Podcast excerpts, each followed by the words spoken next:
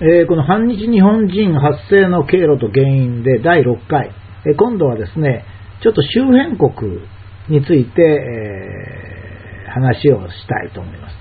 周辺国っていうのはですね、これはあの、まあ、ここに書いたようなところですが、千島列島とか満州とか朝鮮、台湾、中国はちょっと周辺国と言えないんですが、まあ、こういうところと日本の関係はどうだったかということですね。えー、ま、まあ、約100年前から70年ぐらい前までですね、私たちのおじいちゃん、お父さん、お母さんが非常に頑張ってきたわけであります。で、これまで話しましたように、実は戦争っていうのは今、なんか人を殺すとか侵略すると思われてますが、日本の戦争は日本の繁栄とアジアの独立をもたらしたということは間違いないわけですね。ですからまあ侵略戦争ではないということがはっきりしました。えー、これが第一段階までなので、えー、ややややこしい問題に少しずつ入っていきたいと思います。ただ、ややこしい問題に入ったから、えー、骨太の問題ですね、太平洋戦争、え大東亜戦争を始めたのは、え白人の国が日本に金融したということだということはマッカーサーも言っていると。日露戦争はもうやむを得ず日本が負けを覚悟で戦争に入ったものであると。二大戦争はそういうもんだったっていうことは外れてはいけません。えまず千島からいきますけど、千島ですけども、これはかつて日本とロシアの間で千島と樺太の交換条約っていうのが1875年に結ばれております。これは千島樺太交換条約というもので、樺太はロシア、千島は日本というふうに確定しております。だから現在でも千島は日本領土でありまして、千島に日本が軍隊を置いたのは全く問題ありません。これは平和との、平和時代、1875年とまだ日露戦争のずっと前ですね。20年ほど前ですから、まあ、完全に、あ、30年ですか、完全に日本とロシアは平和的でした。その時に、まあ、北方領土がごちゃごちゃしちゃいけないから、えー、ロシアに近い樺太はロシア、日本に近い千島は日本ということで、千島は、日本、千島列島は全部日本の領土になったわけですね。ですから現在、ソ連が日本の領土を不当に占領しているということはありますよ。北方四島ばかりじゃなくて千島列島全部ですね。ですから日本はちゃんとこれは立場をはっきりして、千島列島は日本のものだというふうに言わなきゃこれは戦争と全く関係ないですね。次にあの、まあ、ちょっと話、少し南に飛ぶんですが、台湾ですね。台湾は1995年に日本が領有したんですが、それまで中国の外部占領地でありました。これはあの中国もそう言っております。しかし国としては独立して存在してません。だから、台湾は国じゃないので、まあ、日本は侵略したとは言えません。日本が明治の初めに台湾とのいざこざがありまして、まあ、日本人が大量に殺されたってことがあって、まあ、日本軍が行くんですけども、その時には新国軍は戦わずに逃げるというか、中国本土に移動します。つまりその時に台湾は中国は自分の領土だという意識がないので、えー、駐屯軍いたんですけども、単に他人の国に駐屯してるっていうだけだったんで、日本軍が来て命を捨てるっていうのは冗談じゃないよと。他人の国のために命は捨てられないよっつって、まあ、新国軍は逃げたというと表現が悪いんで、大陸に移動しました。台湾軍はもちろん存在しません。国がないからですね。ですから日本が台湾を領有したのは戦争をして領有したんじゃなくて、単に誰もいなかったから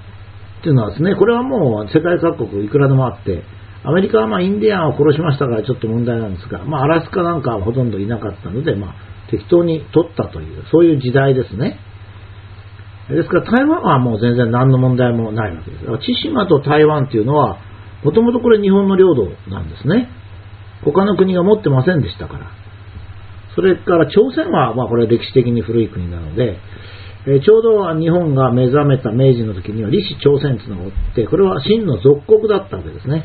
真の属国だとどうしても日本が危ないので独立してくださいということを言ったんですけど、なかなか朝鮮独自では独立できなかったので、これが日清戦争のきっかけになりまして、日本は朝鮮を大韓帝国として独立させました。このさせたという言い方も少し上から目線なんですけど、実は朝鮮は独自で独立する力がなかったもんですから、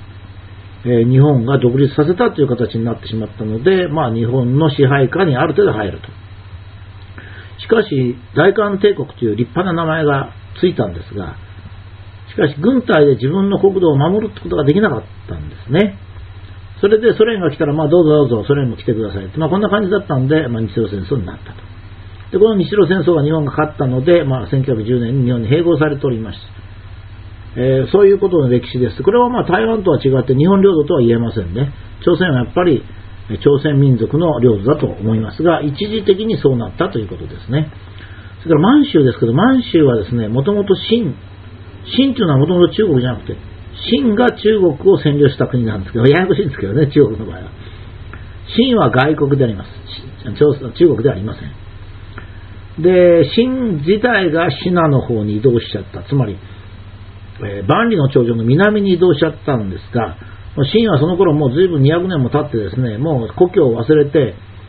えー、自分の故郷の満州はロシアに割譲しちゃったんですね。それを日本が1932年に満州国という形で独立させたわけです。その頃満州は力がなかったから自分自身でロシアから独立するわけじゃないですね。これはあの、後に白人がですね、日本が中国から満州を取ったというふうに言っておりまして、日本の歴史教育もそう教えてますけども、満州は中国のものではありませんでした。まあ、言えばロシアのものでした。ですから、これもですね、日本の侵略とは言えません。むしろ日本は満州と朝鮮をそれぞれ独立させたという関係がちょっと問題なんですけど、まあ何しろ、あの、両国とも軍隊で自分の国を守ることができませんでしたからね。まあそういうことでした。からそういう近隣では中国はちょっと大国で近隣地域とは違うんですが、えー、まあ日本が中国に占領した頃はですね、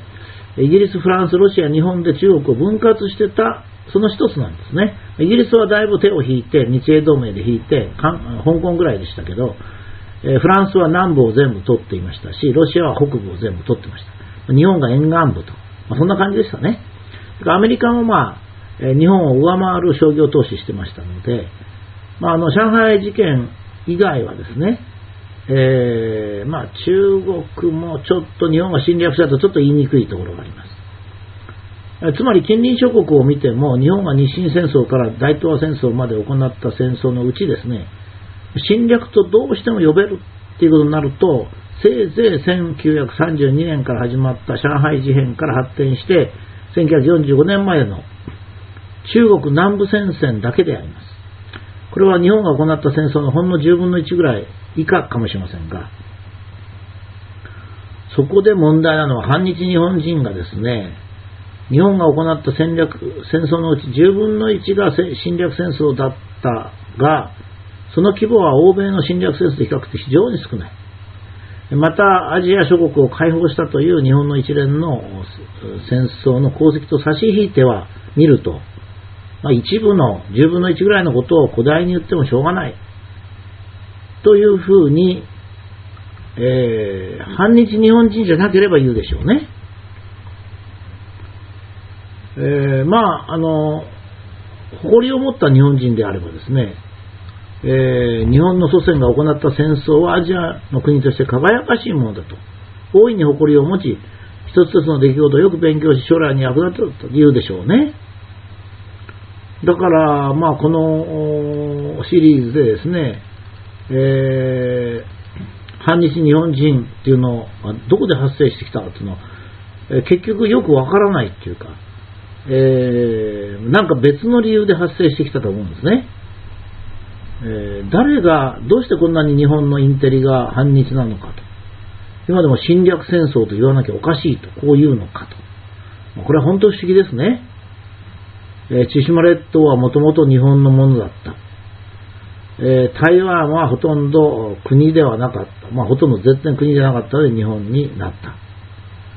それからフィリピンは日本とアメリカの戦いだった。インドシナは日本とフランスの戦いだった。インドネシアは日本とオランダの戦いだった。そしてそれぞれの国が、日本が撤退するとともに、日本は一度もそこに国を作ったことありません。日本国を作ったことない。日本が撤退した後、それぞれの国は、日本がやっつけてくれたので、えー、それぞれ独立した。すぐ独立しましたね。これは1000回表を出しましたけど。ということは日本は他国を救ったってことはあっても侵略したってことはないんですよね。問題なのは韓国、朝鮮と中国ということになりますが、朝鮮はここで十分に話しましたように、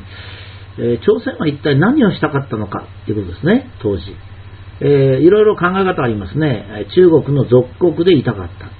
まあ、いうのと、それから独立したかったけど軍隊がいなかったというのか、それとまあ国として頑張ろうというちょっと歴史的な地位なかった。いろいろありますね。これはちょっと機会があったら韓国の人に聞いてみて、え韓国は一体あの中国の属国で日清戦争が起こってから1945年までどういう国で状態でいたかったのかということをちょっとお聞きしたい。いきさつとしては、まあ、伊藤博文も朝鮮人が暗殺しちゃったこともあってですね、まあ、そういういざこざがあって結局日本が併合しちゃうんですけども、えー、まあそこら辺は少し聞いてみなきゃいけない。しかしそれ全体の10分の1ぐらいだということもですね、えー、確かであります。